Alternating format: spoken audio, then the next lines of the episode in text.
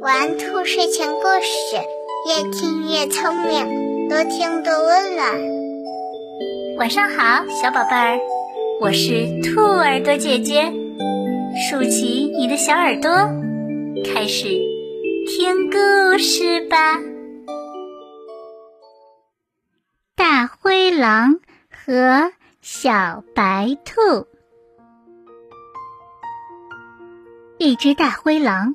在外面找食物的时候，一不小心掉进了一个干枯的井里。不论他如何挣扎，都没有办法爬上去。他心里暗叫倒霉。没有办法，大灰狼只好待在井里。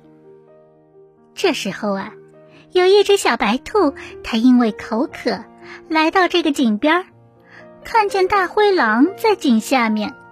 便问他：“狼大哥，井水好喝吗？”大灰狼一看，来了一只小白兔，他觉得机会来了，心中暗喜，马上镇静下来，极力赞美井水非常好喝。他说：“这水是天下第一泉，清甜爽口，你还不赶快下来？”和我一起来尝尝这好喝的井水。小兔子听了，便对大灰狼的话信以为真。他一心只想喝水，于是啊，不假思索的就跳了下去。当小白兔咕咚咕咚痛饮完之后，才发现自己也被困在了井里。于是。他不得不与大灰狼一起商量，怎样才能上去。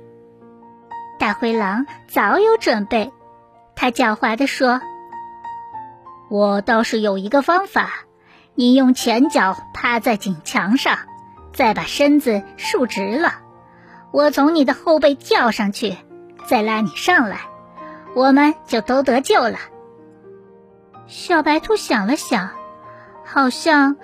也没有更好的办法，于是呀，他同意了大灰狼的建议。大灰狼踩着他的后脚，跳到他背上，然后再从小白兔身上用力一跳，跳出了井口。大灰狼上去以后啊，就准备自己独自离开。小白兔很愤怒的指责大灰狼不守诺言。大灰狼回过头来对小白兔说：“喂，朋友，你的头脑如果像你的耳朵那样完美，你就不至于在没有看清楚出口之前就盲目的跳下去了。”大灰狼逃跑了，小白兔却被困在了井里。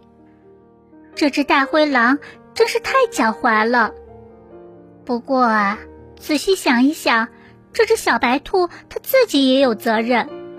在跳下去之前，它为什么不多思考一下呢？所以呀，不要盲目的凭着一时的冲动去做一件事情。做任何事情，都应该先多考虑一下，考虑清楚事情的前因后果，然后再去做。